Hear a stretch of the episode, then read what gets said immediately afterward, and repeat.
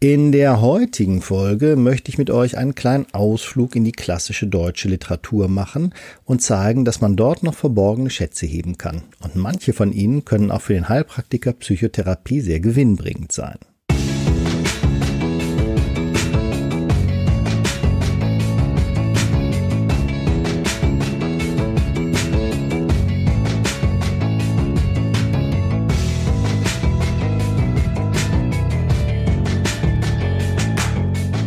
Hallo, mein Name ist Jens Helmich und ich heiße euch ganz herzlich willkommen zu einer neuen Folge meines Podcastes Prüfungsdoping für angehende Heilpraktiker Psychotherapie, die 100% legale Vorbereitung auf die Prüfung vor dem Gesundheitsabend.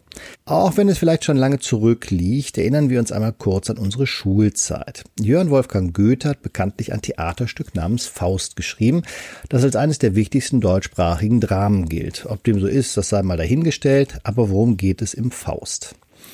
Die erste Hälfte des Stückes wird Gelehrtentragödie genannt. Dr. Heinrich Faust ist ein gelehrter Mann, heute würden wir sagen ein extrem verkopfter Intellektueller.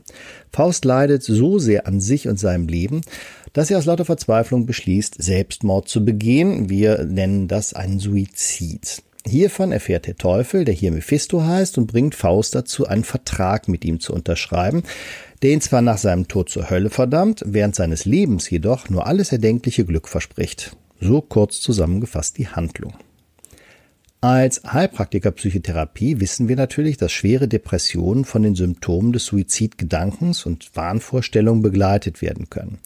Handelt es sich bei dem bekanntesten deutschen Drama in Wirklichkeit um die akkurate Beschreibung einer klinischen Depression? Und welche Symptome zeigt unser Patient Faust sonst noch? Und welche Formen der Depression gibt es noch? Schauen wir uns zunächst die Handlung dazu etwas detaillierter an und stellen wir Schritt für Schritt unsere Diagnose. Dr. Faust begegnet uns zu Beginn des ersten Aktes zunächst allein und wie Goethe die Szenerie beschreibt, in einem hochgewölbten, engen gotischen Zimmer. Es ist also alles andere als gemütlich in Faustens zu Hause. Wir können es uns feucht und recht kühl vorstellen, zumal der Frühling gerade erst beginnt, wie wir später erfahren werden. Voller Unruhe sitzt oder steht Faust an seinem Schreibpult und klärt die Zuschauer oder Leser in einem umfangreichen Monolog zunächst über seine unglücklichen Lebensumstände auf. Er habe alles nur Erdenkliche studiert und trotzdem sei er nicht weitergekommen. Er kenne noch immer nicht den Sinn der Welt und den Sinn seines Lebens. Natürlich ist seine Einschätzung vollkommen subjektiv und wir bemerken hier bereits eine gewisse Einengung seines Denkens, die sich im Laufe seiner Überlegung immer weiter verstärkt. Faust kreist gedanklich beständig um sein Unglück und ist nicht fähig, sich von den belastenden Themen zu lösen. Zunächst wirkt er zwar traurig und zurückhaltend, doch langsam steigert er sich in so eine Art Wut hinein, die schließlich beinahe eher manisch als depressiv wirkt. Er möchte wissen, Zitat, was die Welt im Innersten zusammenhält. In den Worten des Begründers der Logotherapie und Existenzanalyse könnte man sagen, dass für Faust der Sinn seines Lebens noch immer verborgen ist. Die Aggressionen, die Faust gegenüber der Welt und seiner ungebildeten Bewohner empfindet, richten sich immer mehr gegen die eigene Person. Solche auch Autoaggressionen genannten Gefühle sprechen dafür, dass sich Faust bereits in der ersten Phase der Suizidalität befindet, wie sie von dem Psychiater Erwin Ringel beschrieben werden. Wir bemerken also am Ende des Monologes zu Beginn des Dramas ernste Symptome einer depressiven Verstimmung. Die Verzweiflung über den Mangel an Sinn beginnt sich bei Faust zudem in Form von Gefühlen der Brustenge körperlich zu manifestieren, was als ein weiteres somatisches Resultat seines autoaggressiven Verhaltens verstanden werden kann. Faust selbst beschreibt das Gefühl so. Und fragst du noch, warum dein Herz sich bangt, von deinem Busen klemmt, warum ein unerklärter Schmerz die alle Lebensregung hemmt? Die Fokussierung auf äh, seine negativen Gefühle verstärken die Zweifel an seinem einzigen Lebenszweck der wissenschaftlichen Forschung. Diese bietet kein Ziel, sondern immer nur vorläufige Ergebnisse. Doch aufgrund seines Alters glaubt er keinerlei Handlungsalternativen zu haben. Offenbar zeigen sich hier Symptome dafür, dass sich Faust in der Phase der Einengung nach Ringel befindet. Um dieser Einengung zu entfliehen, beginnt er Fluchtgedanken zu erhegen und drückt diese metaphorisch aus. Reisen zu fern, mystisch anmutenden Orten werden als Auswege so fantasiert, wenn Goethe Faust deklamieren lässt. O sähest du voller Mondenschein zum letzten Mal auf diese Pein, ach könnt ich doch auf Bergeshöhen in deinem lieben Lichte gehen, von allen Wissensqualm entladen, in deinem Tau gesund mich baden. Aus dieser gedanklichen Einengung heraus unternimmt Faust noch einen letzten Versuch, seinem sinnlosen Leben neue Impulse zu verleihen. Er wendet sich in einer schwarzmagischen, könnte man sagen, Beschwörung an den Erdgeist, eine Personifizierung der Natur. Diese Begegnung übersteigt jedoch seine intellektuellen Fähigkeiten, er muss sich vor dem Anblick des Erdgeistes abwenden und dieser verschwindet wieder. Faustens Verzweiflung wird nun übermächtig. Sein Habitus, sofern dies dem Text zu entnehmen ist, scheint sich nun vollständig von jener erwähnten manischen Aggressivität hin zu, brütenden, zu einer brütenden Passivität zu wandeln. In diesem Moment wird er von seinem Schüler Wagner, der in seinem Haus lebt, aus diesem Anfall unproduktiver Grübelei durch ein Klopfen an der Tür aufgeschreckt. Faust scheint beinahe erleichtert. Er begrüßt seinen Schüler mit den Worten Du rissest mich von der Verzweiflung los, die mir die Sinne schon zerstören wollte. Der Schüler Wagner, der von der Gelehrsamkeit seines Lehrers Faust profitieren möchte und von diesem oft als trockener Schleicher diffamiert wird, sorgt sich im anschließenden Gespräch jedoch vor allem um den Fortgang der eigenen Ausbildung und weniger um die Gesundheit seines Lehrers. Faust wird zwar aus seinem suizidalen Gedanken gerissen, aber er erfährt von Wagner nicht die teilnehmende menschliche Zuwendung, die er in diesem Moment braucht. Oder es ist umgekehrt so, dass Faust genau diese Zuwendung schon nicht mehr sehen und annehmen kann, weil er zu sehr mit sich selbst beschäftigt ist. Nach einem kurzen sachlich ablenkenden Gespräch zwischen Lehrer und Schüler wendet sich Faust jedenfalls nun wieder alleingelassen einer neuen Stufe der Verherrlichung des Suizides zu. Er hat nun endgültig die dritte Phase der Suizidalität erreicht, die Phase der Suizidfantasie. Es heißt dort, doch warum heftet sich mein Blick auf jene Stelle? Ist jenes Fläschchen dort den Augen ein Magnet? Warum wird mir auf einmal lieblich helle, als wenn ich im nächtigen Wald uns Mondenglanz umweht? Ich grüße dich, du einzige Fiole, die ich mir Andacht nun herunterhole. In dir verehr ich Menschenwitz und Kunst. Du Inbegriff der holden Schlummersäfte, du Auszug aller tödlich feinen Kräfte, erweise deinem Meister deine Gunst. Ich sehe dich, es wird der Schmerz gelindert, ich fasse dich, das Streben wird gemindert, des Geistes Flutstrom ebbet nach und nach, ins hohe Meer werd ich hinausgewiesen, die Spiegelflut erglänzt zu meinen Füßen, zu neuen Ufern lockt ein neuer Tag. Das Gift, welches sich offensichtlich in der Fiole befindet, wird von Faust in sarkastischer Übertragung des griechischen Begriffes Pharmakon nun als Arznei verehrt, dessen Einnahme nun endlich und endgültig schmerzlindernd wirken soll. Der Tod wird euphemistisch und verharmlosend als anzutretende Reise bezeichnet, jedoch ohne dass Faust hier die echte Hoffnung auf ein glückliches Jenseits erwarten würde, das dem Selbstmörder nach christlichem Glauben allerdings ohnehin verwehrt bleiben würde. Faust setzt die Fiole jedoch nicht impulsiv an die Lippen, was auf eine der Unsicherheit entspringende Kurzschlusshandlung hindeuten würde, sondern er zelebriert ein in diesem Zusammenhang eigenartig wirkendes Ritual, das auf einen Schuldkomplex hinweist. Um den Zusammenhang zwischen Suizidalität und Schuld zu verstehen, kann es sinnvoll sein, einen kurzen Rückgriff auf die Überlegung von Viktor Frankl zum Thema zu unternehmen. Nach Frankl existiert neben der körperlichen und psychisch verursachten Suizidalität, zum Beispiel im Rahmen einer schweren klinischen Depression, an der Faust zu leiden scheint, eine dritte Form der Depression. Nach dem griechischen Wort nous, das man mit Geist übersetzen kann, nennt er dies eine noogene Depression, also eine Depression, die aus dem Bereich des Geistigen entsteht. Geistig meinte jedoch nicht religiös oder metaphysisch, sondern den Bereich, in den der Mensch sich frei hinein entfalten kann. Der Mensch ist, nach Viktor Frankl, ein Wesen, das in seinem Leben einen Sinn sucht und anstrebt. Gelingt ihm dieses nicht, so beginnt er an seinem sinnlosen Dasein zu leiden, was eben zu Gefühlen der Depression führen oder eine solche verstärken kann. Im Falle von Faust könnte eine solche noogene Depression vorliegen. Schauen wir uns seine Inszenierung des Selbstmordes also etwas genauer an. Faust greift hierzu nach einem als Schale bezeichneten, sorgfältig verpackten und also wertvollen Trinkgefäß oder Kelch. In diesen hinein gießt er den Inhalt der Fiole, also das Gift, um dieses Gift in einer obszönen Verkehrung heimeliger und freundschaftlicher Trinksitten und natürlich der katholischen Liturgie gewissermaßen zu dekantieren und feierlich in sich aufzunehmen. Aus dieser Ritualisierung wird erneut deutlich, dass es sich bei seinem angestrebten Suizid um einen sorgfältig geplanten Bilanzsuizid handelt. Er handelt auch in seinen letzten Momenten nicht kopflos oder von unbeherrschten Gefühlen angetrieben, sondern noch immer ganz rational. Faust gibt sich gewissermaßen selbst Sterbehilfe. Und er sagt, nun komm herab, kristallene reine Schale, hervor aus deinem alten Futterale, an die ich viele Jahre nicht gedacht, du glänztest bei der Väter Freudenfeste, erheitertest die ernsten Gäste, wenn einer dich dem anderen zugebracht, der vielen Bilder künstlich reiche Pracht, des Trinkers Pflicht, sie reimweise zu erklären, auf einen Zug die Höhlung auszuleeren, erinnert mich an manche Jugendnacht. Wir erfahren nun auch endlich, was es mit der Schale oder dem Kelch auf sich hat, der ja für Faustens Suizid offenbar eine wichtige Rolle spielt. Der Kelch entpuppt sich zunächst als profanes, familiäres Erinnerungs- und Erbstück, aus welchem bereits Faustens Vater mit seinen Freunden in geselliger Runde zu trinken pflegte. Für Faust scheint er jedoch von großem ideellen Wert zu sein, weil es ihm als Heranwachsenden offenbar erlaubt wurde, an den väterlichen Festen und Trinkrunden teilzunehmen. Der Gegenstand verweist also nicht nur auf Faustens Jugend und seinen familiären Hintergründe, sondern vor allem auf eine lebhafte und kreative Form der Geselligkeit, die Faust in seiner Jugend mal genossen hat, auch wenn er solche Unterhaltungen seit vielen Jahren nicht mehr gedacht hat. Die Ungeselligkeit und Misanthropie Faustens scheint also kein durch frühkindliche Erziehung oder körperliche Ursachen begründeter Charakterzug dieses Menschen zu sein, sondern das Ergebnis eines sein späteres Leben bestimmenden, möglicherweise traumatischen Erlebnisses als Jugendlicher oder junger Erwachsener. Ich werde jetzt dich keinem Nachbarn reichen, ich werde meinen Witz an deiner Kunst nicht zeigen. Hier ist ein Saft, der eilig trunken macht. Mit brauner Flut erfüllt er deine Höhle, den ich bereite, den ich wähle. Der letzte Trunk sei nun mit ganzer Seele als festlich hoher Gruß dem Morgen zugebracht. Noch einmal thematisiert Faust kurz seine schmerzliche soziale Isolation und in einem Moment vorgeschobener Hochstimmung schickt er sich an, den Suizid zu vollenden, doch wird er ein weiteres Mal durch den Klang, das Lied der Kirchenglocken zur Osternacht unterbrochen.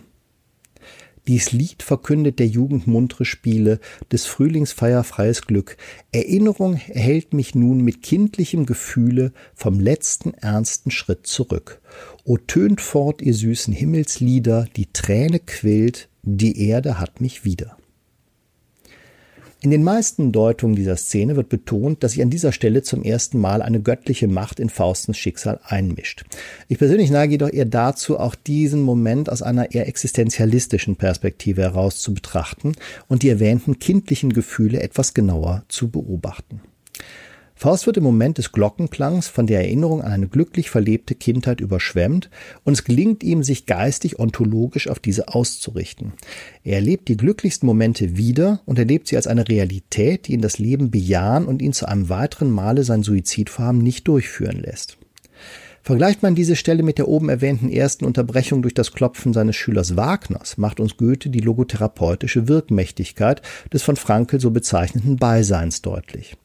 Während Wagner Faust in seinem Handeln tatsächlich nur unterbricht und ihn rasch wieder zu seinem ursprünglichen Plan zurückkehren lässt, da das Gespräch mit seinem Schüler für Faust nicht werthaft ist, erlebt er nun eine gelenkte Ausrichtung seiner gesamten Person auf ein erlebtes, aktualisierbares Glück. In diesem Moment ist Faust ganz bei sich und die glücklichen Momente seines Lebens lassen ihn das Leben als solches bejahen. Der Impuls zum Suizid ist erneut niedergerungen, jedoch nicht durch Ablenkung, sondern durch eine neue Ausrichtung der Person auf sich selbst. Freilich ist hierin noch keine Heilung einer Affektstörung zu sehen, sondern eher eine erweiterte und etwas nachhaltige Form der Symptombekämpfung. Dieser neu gewonnene Lebensmut verhilft dem nach wie vor depressiven Faust zunächst seine soziale Isolation aufzugeben und sich wieder unter Menschen zu begeben. Gemeinsam mit dem widerwilligen Wagner mischt er sich unter das Volk, dessen Gesellschaft er auf dem der Messe anschließenden sonntäglichen Spaziergang sehr genießt. Auch die blasierte Arroganz seines Schülers vermag seinen Genuss hieran nicht zu stören, so dass Faust voller Erkenntnis des Wortes einer menschlichen Gesellschaft ausrufen kann, hier bin ich Mensch, hier darf ich sein. Wie wir vermutet haben, gehen die Ursachen für Faustens Depression allerdings tiefer und sind existenzieller Natur, also nicht bloß reaktiv und das Produkt aktueller Lebensumstände. Trotzdem reagiert er auf seine Rückkehr in die Welt der Menschen zunächst positiv. Er lobt den Frühling, den er metaphorisch auf sich und seine Lebenssituation bezieht. Vom Eise befreit sind Strom und Bäche, durch des Frühlings holden belebenden Blick. Im Tale grünet Hoffnungsglück, der alte Winter in seiner Schwäche zog sich in raue Berge zurück. Auf dem Spaziergang vor der Stadt bewegen sich Faust und Wagner nicht nur zwischen allerlei Menschen aus dem einfachen Volk, die sich ebenfalls der Frühlingssonne erfreuen, sondern es scheint, dass man dem stadtbekannten Gelehrten Faust sogar mit Hochachtung begegnet. Er ist in der Dorfgemeinschaft also kein unbekannter Kauz, man achtet ihn jedoch weniger für seine abstrakte wissenschaftliche Gelehrsamkeit, sondern für die Wohltätigkeit, die er gemeinsam mit seinem Vater dem Dorf geleistet hat. So wird Faust von einem alten Bauern auf das vergangene Tun seines verstorbenen Vaters angesprochen. Gar mancher steht lebendig hier, den euer Vater noch zuletzt der heißen Fieberwut entriss, als er der Seuche Ziel gesetzt, auch damals ihr ein junger Mann, ihr gingt in jedes Krankenhaus, gar manche Leiche trug man fort, ihr aber kamt gesund heraus, bestandet manche harte Proben, dem Helfer half der Helfer droben.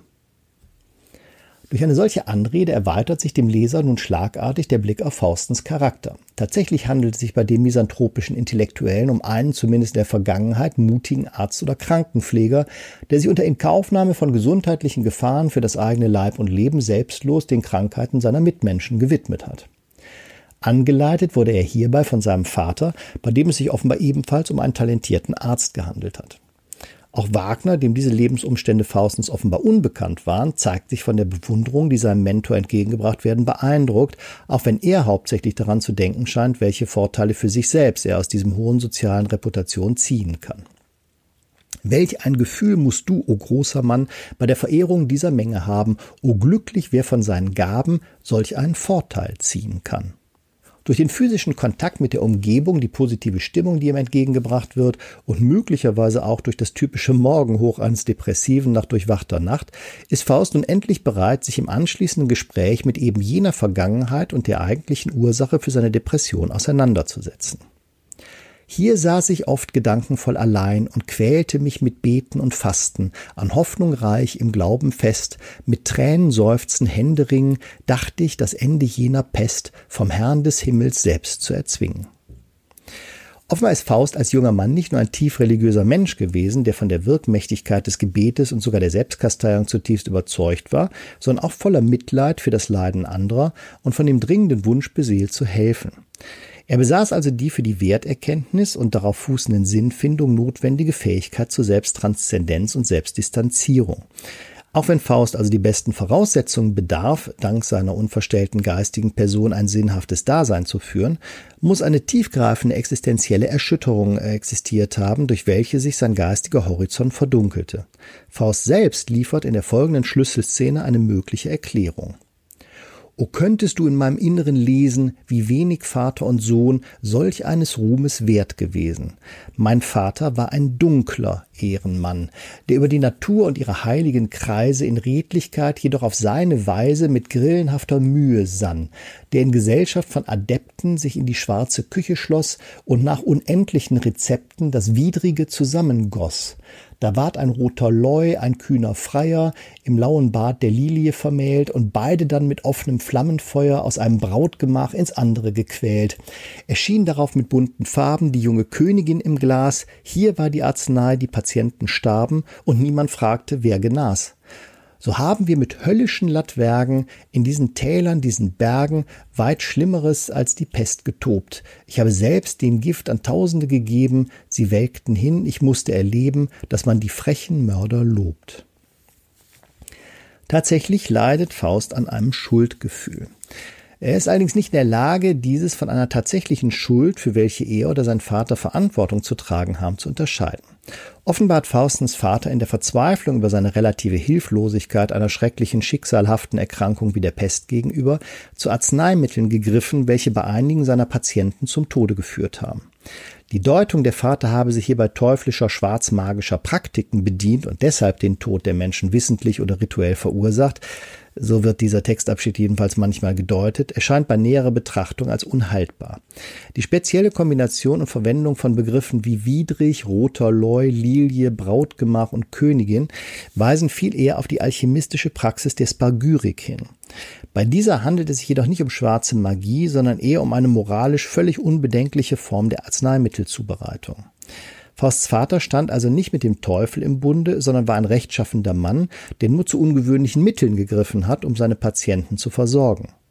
In seinem Entsetzen über dieses unmissverständliche Handeln seines Vaters durch einen, wir können davon ausgehen, noch relativ jungen und unerfahrenen Mann, entstand in Faust das Gefühl der stellvertretenden Schuld und Scham über die angeblich grauenhaften Taten seines Vaters. Faust sah sich als Sohn gewissermaßen gezwungen, die Verantwortung für die Taten seines Vaters zu übernehmen. Er verstand dabei jedoch nicht, dass Schuld etwas ist, das ein Mensch nur in vollem Bewusstsein und voller Verantwortung für seine Taten auf sich nehmen kann. Eine stellvertretende Schuld kann es demnach nicht geben, wohl aber unproduktive Schuldgefühle. Schuldgefühle können allerdings eine ähnliche Wirkmacht entfalten und zu den bereits erwähnten noogenen Depressionen führen. In einem gewissen Sinne sind sie sogar noch schlimmer zu bewältigen, denn während ich mich von einer echten Schuld entschuldigen oder tätige Reue zeigen kann, hat das unberechtigt aufgeladene Schuldgefühl kein Gegenüber. Doch auch Fastens Vater hat im engeren Sinne gar keine Schuld auf sich geladen. Im Fall einer Pestepidemie war die medizinische Wissenschaft zu jener Zeit völlig hilflos und griff in ihren Heilungsversuchen buchstäblich nach jedem Strohhalm, beispielsweise auch nach Arzneien, die sich als lebensverkürzend erweisen konnten. Auch wenn Faust und möglicherweise sein Vater nach Verabreichung solcher Arzneien Schuldgefühle entwickelt haben mochten, haben sich jedoch nicht wirklich schuldig gemacht, denn sie haben sich ehrlich um Heilung bemüht.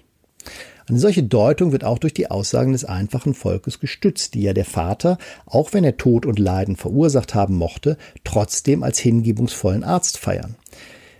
In Teilen scheint auch dieses Faust äh, bewusst zu sein, denn auch er bezeichnet seinen Vater ja durchaus als Ehrenmann, wenn auch als dunklen. Da er für den lebensunerfahrenen Jugendlichen jedoch nicht die Möglichkeit eines dichten Gespräches mit ihm gegeben hat, in welchem dieses Trauma hätte erörtert werden und möglicherweise eine Einstellungsänderung hätte erreicht werden können, entwickelte Faust eine noetisch bedingte Schuldneurose, die zur völligen Ablehnung des Vaters führt, den er nun als frechen Mörder bezeichnet. Da Faust sich als Helfer oder Schüler seines Vaters jedoch noch immer mitschuldig erwähnt, übernimmt er die Verantwortung für etwas, das er nicht verantworten kann. Sein Schüler Wagner, der Zeuge dieser, dieses Berichtes wird, bei dem es sich eigentlich um eine Beichte handelt, reagiert zunächst richtig, indem er versucht, eine dringend nötige Einstellungsänderung von Faust zu provozieren.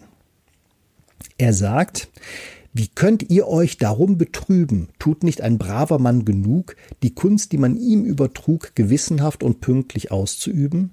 Wenn du als Jüngling deinen Vater ehrst, so wirst du gern von ihm empfangen. Wenn du als Mann die Wissenschaft vermehrst, so kann dein Sohn zu höherem Ziel gelangen. Nichtsdestoweniger kann eine solche Einstellungsänderung nur bedingt vorgenommen werden, weil Wagner letzten Endes zu einem falschen Schluss kommt bzw. einen falschen Rat gibt. Zwar hat er in seiner Analyse der Situation insofern recht, als dass die gute Absicht bei jeder Tat zunächst einmal zählt, wodurch der unfallbedingte Tod der Patienten Faust und seinem Vater moralisch entlastet. Der Rat jedoch, den Vater zu ehren und diesen Weg mutig weiter zu beschreiten, ist aber insofern falsch, als dass für Faust die Schuldfrage zumindest emotional noch lange nicht geklärt ist. Faust leidet unter einem Verlust des Urvertrauens. Über dieses schreibt die Frankel-Schülerin Elisabeth Lukas treffend, da im Irdischen alles verlierbar ist, gibt es nur eine metaphysische Geborgenheit oder gar keine. Der darin geborgene Mensch ist nie allein. Dafür fühlt sich der nicht darin geborgene Mensch auf eine infernalische Weise allein. Jede Zurückweisung, die er erfährt, ruft ihm glühenden Schmerz seiner Verlassenheit in Erinnerung. Jeder Misserfolg, den er erntet, drückt ihn noch traumatischer in diese Verlassenheit hinein. Hinzu kommt, dass Faust Wagners gegenwärtigen Ratschlag in einem gewissen Sinne ja bereits in der Vergangenheit angenommen hat, indem er sich in beinahe manischer Weise jahrelang wissenschaftliche theoretische Studien betrieben hat. In diesem abstrakten Bemühen ist er seinem Vater im Hinblick auf eine intellektuelle Reifung zwar gefolgt, aber hat jedoch dabei seine emotionale und geistige Reifung vernachlässigt. Besser könnte man hier sogar von Verdrängung sprechen, indem er seine Mit Schuldgefühle, könnte man sagen, und die hieraus resultierende, man könnte sagen, intellektuell ödipale Ablehnung seinem Vater unter einem Berg von unnützem Wissen vergraben hat. Auf dieser unbewussten Abarbeitung an seinem Übervater entwickelt sich auf der affektiven Ebene im Laufe der Jahre eine depressive Grundstimmung, die wir als Dysthymia bezeichnen. Angesichts seines Alters und der damit verbundenen Einschränkung der Handlungsmöglichkeiten konnte sich auf dieser Grundlage eine Sinnkrise bis hin zu einem akuten Suizidwunsch auswachsen. Viktor Frankl nennt diesen Vorgang eine Vakatwucherung, welche die erwähnte Elisabeth Lukas folgendermaßen beschreibt. Der Begriff Vakatbucherung bezeichnet das bereits erläuterte Hineinbuchern seelischer Krankheiten in ein Sinn- und Wertevakuum. Es wurde plötzlich ein Loch ins Leben gerissen, eine Verwirklichungschance aus dem Machbaren entfernt, die persönliche Freiheit um ein spürbares Stück beschnitten. Die Unwiederbringlichkeit des Verlorenen erzeugt jenes Vakuum, in das eine reaktive Depression hineinwuchern kann. Goethe zeigt sich jedoch als hellsichtiger Kenner der menschlichen Psyche, indem er die Abwehrmechanismen gegen allzu schmerzliche Einsichten in die eigene Verantwortlichkeit der Betroffenen vorführt. Zwar hat Faust Wagner durchaus zugehört, doch seine Abwehr in die Flucht in beschauliche harmlose Allgemeinplätze bleibt unübersehbarer. O glücklich, wer noch hoffen kann, aus diesem Meer des Irrtums aufzutauchen. Was man nicht weiß, das man eben brauchen kann, und was man weiß, kann man nicht brauchen. Doch lass uns diese Stunde schönes Gut durch solchen Trübsinn nicht verkümmern. Nichtsdestoweniger hat der Osterspaziergang die selbstzerstörerischen Impulse zunächst in den Hintergrund gedrängt. Faust ist sogar in der Lage, seine bisher als düster und einengt empfundenes Zuhause positiver wahrzunehmen. Ach, wenn in unserer engen Zelle die Lampe freundlich wieder brennt, dann wird's in unserem Busen helle im Herzen, das sich selber kennt. Vernunft fängt wieder an zu sprechen und Hoffnung wieder an zu blühen. Man sehnt sich nach des Lebens Bächen, ach, nach des Lebens Quelle hin. Doch kann sich auf dem Boden einer noogenen Depression auf die Dauer keine Hoffnung gründen. Faust spürt zwar, dass eine Hinwendung zum Spirituellen bzw. zu einer Auseinandersetzung mit der geistigen Dimension des Menschseins an dieser Stelle ein probates Mittel wäre, dem Kreislauf seiner Depression, die sich bereits wieder anzukündigen beginnt, zu begegnen. Goethe lässt ihn sagen, aber ach, Schon fühle ich bei dem besten Willen Befriedigung nicht mehr aus dem Busen quillen. Und warum muss der Strom so bald versiegen und wir wieder im Durste liegen? Doch äh, davon habe ich so viel Erfahrung, doch dieser Mangel lässt sich ersetzen. Wir lernen das Überirdische schätzen, wir sehnen uns nach Offenbarung. Unfähig jedoch eine echte Einstellungsänderung vorzunehmen, greift Faust wieder zu dem ihm bekannten Fluchtmittel. Er spaltet seine Emotionalität ab und ist nur noch reiner Intellekt. Indem er sich nun dem Johannesevangelium zuwendet, erhofft er zwar eine religiöse Offenbarung, doch er glaubt, diese auf einer rein intellektuell, äh, gewissermaßen philologischen Ebene erreichen zu können und beginnt eine Übersetzung der Septuaginta aus dem Griechischen in sein, wie er sagt, geliebtes Deutsch die nirgends würdiger und schöner brennt als in dem Neuen Testament. Mich drängt, den Grundtext aufzuschlagen, mit redlichem Gefühl einmal das heilige Original in mein geliebtes Deutsch zu übertragen. Faust schlägt ein Volumen auf und schickt sich an. Geschrieben steht, im Anfang war das Wort, hier stock ich schon, wer hilft mir weiter fort? Ich kann das Wort so hoch unmöglich schätzen, ich muss es anders übersetzen, wenn ich vom Geiste recht erleuchtet bin. Geschrieben steht, im Anfang war der Sinn. Bedenke wohl die erste Zeile, dass deine Feder sich nicht übereile. Ist es der Sinn, der alles wirkt und schafft? Es sollte eigentlich stehen, im Anfang war die Kraft. Doch auch indem ich dieses niederschreibe, Schon warnt mich, was ich dabei nicht bleibe. Mir hilft der Geist, auf einmal sehe ich Rat und schreibt getrost. Im Anfang war die Tat. Da der Begriff Logos nicht nur mit dem Termini Wortbegriff Tat, sondern eben auch mit Sinn äh, bzw. einer Einheit aus diesem übersetzt werden müsste, Faust es jedoch noch immer an der Erkenntnis des Sinnes im doppelten Sinne mangelt, versagt auch dieser Versuch, sich die Welt bzw. die geistige Dimension seines Lebens durch Sprache und Intellekt untertan zu machen. Anstatt sich der Frage nach dem Sinn zu öffnen und hierin nicht nur eine Antwort auf die Frage nach der existenziellen Schuld zu bekommen, die er glaubt mittelbar auf sich geladen zu haben, sondern auch spirituelle Erlösung zu finden, weicht er der schmerzhaften Wahrheit erneut aus und verliert sich in hohlen Phrasen.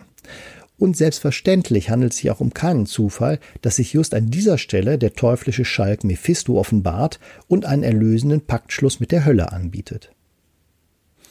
Der Pakt mit dem Teufel ist allerdings nicht in einem moralischen Sinne als Entscheidung zum Bösen zu verstehen, sondern in ihrer existenzialistischen Deutung als der zunächst dauerhaftere Versuch, durch die Verlockung eines banalen Lebens den geistigen Horizont des Faustens noch weiter zu verstellen.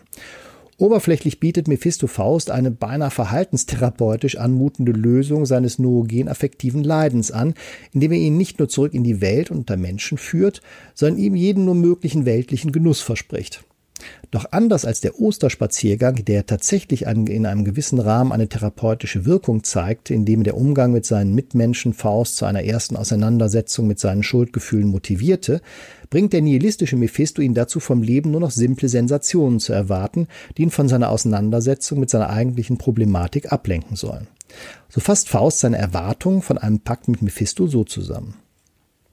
Doch hast du Speise, die nicht sättigt, hast du rotes Gold, das ohne Rast Quecksilber gleicht, dir der Hand zerrinnt, ein Spiel, bei dem man nie gewinnt, ein Mädchen, das an meiner Brust mit Äugeln schon dem Nachbarn sich verbindet, der Ehre schöne Gotterlust, die wie ein Meteor verschwindet, zeig mir die Frucht, die fault, ehe man sie bricht, und Bäume, die sich täglich neu begrünen.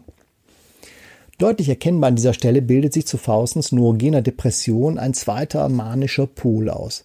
Das unproduktive Grübeln wird ergänzt durch einen verzweifelten und oberflächlichen Lebenshunger, der ähnlich wie im Falle drogenindustrierter Rauschzustände auf eine selbstzerstörerische Explosion hinsteuert. Diese manische Rastlosigkeit ist jedoch nicht im eigentlichen Sinne Ausdruck eines Lebenshungers, sondern muss als hohler Aktionismus verstanden werden, der vor allem von einer Auseinandersetzung mit seiner geistigen Person ablenken soll. Und Schlag und Schlag, jetzt werde ich zum Augenblicke sagen, verweile doch, du bist so schön, dann magst du mich in Fesseln schlagen, dann will ich gern zugrunde gehen, dann mag die Totenglocke schallen, dann bist du deines Dienstes frei, die Uhr mag stehen, der Zeiger fallen, es sei die Zeit für mich vorbei. Um sich jedoch für ein solches oberflächliches, pubertäres und hierin noch weiter selbstzerstörerisches Leben zu rüsten, sorgt Mephisto folgerichtig zunächst für eine Verjüngung von Faustens Körper in den eines Zwanzigjährigen. Goethe erweist sich geradezu hier als erschreckend weitsichtiger und moderner Autor, der hohen Jugendwahn und den irrigen Glauben an ein unbegrenztes Wachstum in jeder Hinsicht als Flucht vor der Auseinandersetzung des todesängstlichen Menschen mit Schuld und Schuldgefühlen demaskiert.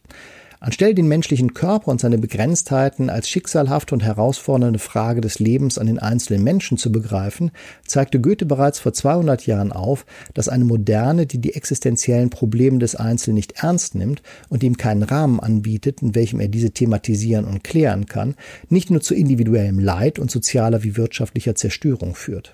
Sie fördert auch ein entspiritualisiertes und nihilistisches Menschen- und Weltbild, dessen Auswirkungen nicht zuletzt das Volk, in dessen Sprache Goethe seine Werke warnend verfasste, am eigenen Leib hat erfahren müssen, als Opfer wie als Täter. Goethes Faust und seine neurogene Depression traurig, klassisch und modern. So lautet mein Fazit. Puh, es ist dann doch ein bisschen länger geworden, als ich gedacht habe. Ich hoffe, ich konnte euch trotz der Zumutung einige neue Informationen und Ideen vermitteln, die für eure spätere Praxis einmal wertvoll werden können. Wenn ihr mir einen Gefallen tun wollt, abonniert meinen Podcast. Vielen Dank dafür. Und wenn ihr jemanden kennt, den dieser Podcast interessieren könnte, empfehlt mich gerne weiter. Ich würde mich freuen. In diesem Sinne komme ich zum Ende. Wenn ihr wollt, hören wir uns in der nächsten Woche wieder. Macht's gut, euer Jens Helmich von prüfungsdoping.de.